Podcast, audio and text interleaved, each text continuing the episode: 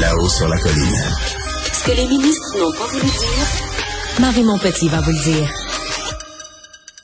Avec la pénurie de main-d'œuvre, on compte de, de, plus en plus sur les travailleurs euh, étrangers temporaires pour travailler dans nos fermes et dans nos champs. Pour plusieurs agriculteurs, ben, c'est des, des, travailleurs essentiels, mais certains de ces travailleurs étrangers disparaissent dans la brume au bout de quelques jours pour aller travailler ailleurs. On ne sait pas où. En 2022, on, on a recensé jusqu'à maintenant le 450, euh, plus de 450 travailleurs étrangers qui ont abandonné leur travail dans les fermes du jour au lendemain. C'est un phénomène qui prend, euh, qui prend de l'ampleur avec tous les problèmes que ça peut amener aux producteurs agricoles. Pour en parler avec nous, Martin Caron, président général de l'Union des producteurs agricoles. Bonjour, Monsieur Caron. Oui, bonjour. Bonjour, merci d'être avec nous. Ben, ça fait plaisir. Alors, Monsieur Caron, je vous donne deux exemples euh, concrets là, euh, pour qu'on pour qu'on se place un peu sur le sujet. Là. Cet été, il y a, il y a eu un producteur laitier de Saint-Isidore, Monsieur Yvan Bastien, qui lui a eu la très mauvaise surprise euh, un matin de constater que son seul employé temporaire s'était enfui aux États-Unis, ce qui l'a amené à prendre la décision dès le lendemain, dans le fond, de, de vendre son troupeau parce qu'il était incapable de faire le travail seul. Là, donc, ça a des grosses conséquences. Un autre cas à Saint-Eustache, cette fois Louis Bellil, producteur maraîcher, qui lui a commencé une journée de récolte avec aussi une très mauvaise surprise qu'un de ses employés euh, temporaires avait plié bagage vers les États-Unis. Puis lui, ça y a pris huit mois pour remplacer ce travailleur-là qui s'était enfui avec toutes les conséquences que ça peut avoir. Mais comment ça se fait, M. Caron, que c'est aussi long remplacer un travailleur euh, autonome? Bon, et, et d'ailleurs, ben merci d'avoir souligné ces cas-là. Et d'ailleurs, j'ai eu beaucoup, beaucoup d'appels euh, par rapport à ça. Il faut peut-être expliquer, euh, mettre en perspective d'entrée de jeu qu'il y a deux programmes ici au Québec. Il y a un programme de travailleurs euh, agricoles saisonniers qui est une entente avec le Québec et le Mexique, entre autres. Et cette entente-là, naturellement, c'est des ententes de huit mois. les producteurs payent les loyers de ces travailleurs-là.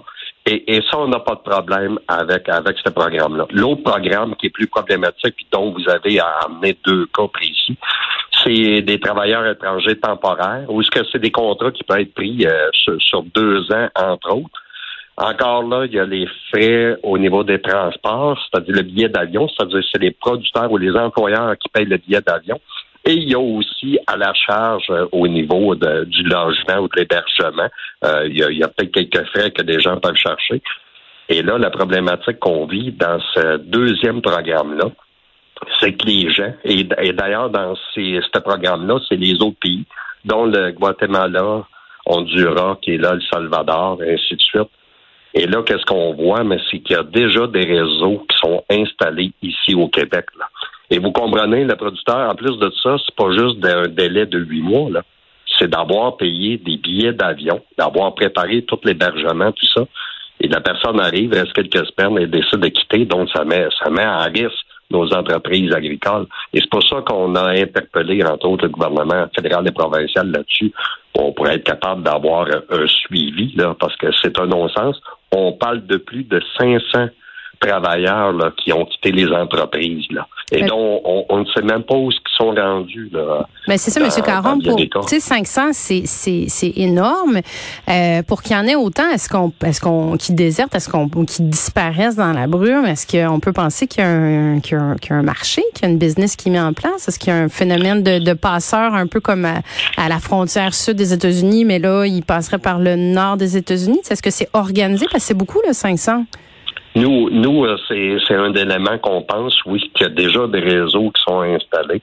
Et c'est pas pour rien, entre autres, qu'on va avoir une rencontre la semaine prochaine et qu'on va interpeller l'Agence des services frontaliers du Canada parce que on sent que nous, nous, on amène ces faits-là, mais il n'y a pas personne qui prend la balle au bon pour, pour, pour faire des suivis, faire des enquêtes. Là. Et, nous, c'est, c'est vraiment pas acceptable de ce côté-là. Il faut vraiment qu'il y ait des enquêtes et d'autant plus d'amener les programmes aussi à être beaucoup plus adapté à la réalité. On parle beaucoup en agriculture de, productivité, d'efficacité, entre autres. Mais là, on, demande la même chose à nos, gouvernements dans ce cas-là, là, parce que c'est inacceptable non plus qu'il y ait des délais de huit mois, sachant que les gens ont déjà rempli les études d'impact au niveau des marchés du travail, le EIMT dans notre jargon. Les gens ont déjà répondu, il faut qu'ils recommencent à, la base. Est-ce que Quelque le... chose d'intéressant, par contre, euh, je sais qu'au niveau du fédéral, on nous parle d'un programme d'employeurs de confiance, là, puis qui pourrait amener ce travail-là peut-être plus fait une fois aux trois ans ou aux cinq ans. Ça, ça serait vraiment facilitant, mais il faut, il faut qu'il y ait euh, de la recherche par rapport à des gens qui fument. Est-ce que le gouvernement, là, vous me parlez du gouvernement fédéral, mais est-ce qu'au niveau de Québec, euh, par exemple, au niveau du, du je ministre de l'Emploi ou au ministre de, de l'Agriculture, M. Lamontagne, est-ce que le gouvernement du Québec a un rôle à jouer aussi qui pourrait vous, tu sais, pourrait aider à, à- à endiguer, dans le fond, ce problème-là? Mais moi, je pense que ça part au niveau du fédéral important, mais c'est sûr qu'on peut être soutenu au niveau provincial euh, là-dedans là, pour, pour le suivi. D'ailleurs, euh, vous êtes sûrement au courant, tout, tout l'aspect des, des logements, il y a toutes des modifications. Et, et nous, on veut juste s'assurer que ça soit cohérent par rapport à des demandes qu'on peut voir au niveau du Québec face euh, côté fédéral, parce que les producteurs, ben, on est en train de faire des investissements sur, sur les logements, mais on veut savoir euh, bon, ben, qu'est-ce qui arrive? Est-ce qu'on peut être cohérent dans les demandes, entre autres, fédérales, provinciales, par rapport à l'hébergement? là?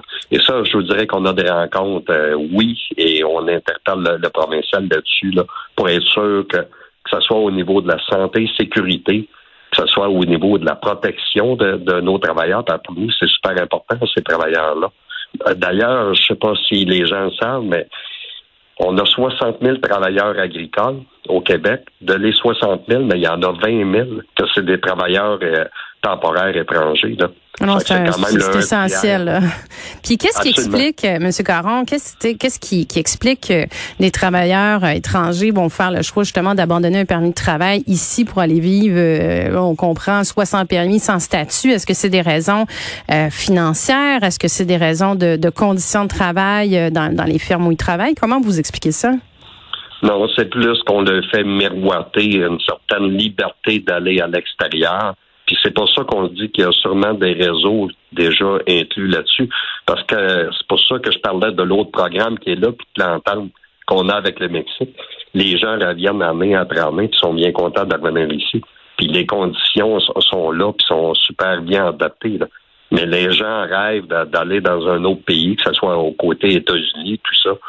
Et puis là, faut le dire, les gens, des fois, ils se font prendre là-dedans, là, parce qu'ils ils sont euh, au travail par rapport à des agences clandestines qui sont là. Et, et c'est ça, et c'est ça qu'on entend parler un peu, là. Mais tant aussi longtemps qu'au niveau du ministère de l'Immigration fédéral, ça, qu'il n'y aura pas des, des, des suivis, des enquêtes pour approfondir ça. Et d'autant plus important aussi parce que les producteurs productrices investissent de l'argent pour, pour ces travailleurs-là. C'est que faut, faut, avoir quelque chose euh, de vraiment de, principe et de reconnaissance.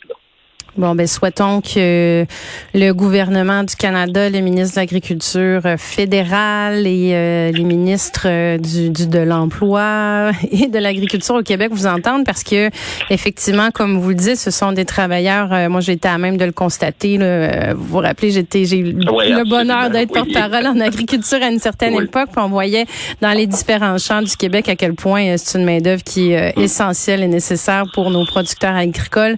Martin Caron, président général de l'UPA, l'Union des producteurs agricoles, je vous remercie d'être venu nous parler de ce, de ce, cet enjeu, de ce phénomène qui prend Oui. l'ampleur. Ouais. Merci. Ben, merci à vous. Puis je pense qu'on peut conjointement inviter les jeunes de la population dans le temps des fêtes d'apprécier les saveurs de nos de- des producteurs, tous les produits qu'on fait, puis du, de la connaissance et du savoir-faire de nos producteurs. Là. Vraiment, Excellente proposition. Mangeons local et encourageons nos agriculteurs et nos producteurs agricoles. Absolument. Merci beaucoup, Monsieur Merci. Caron. Au revoir. Et c'est ce qui complète cette édition de La hausse sur la colline. Merci d'avoir choisi Cube Radio.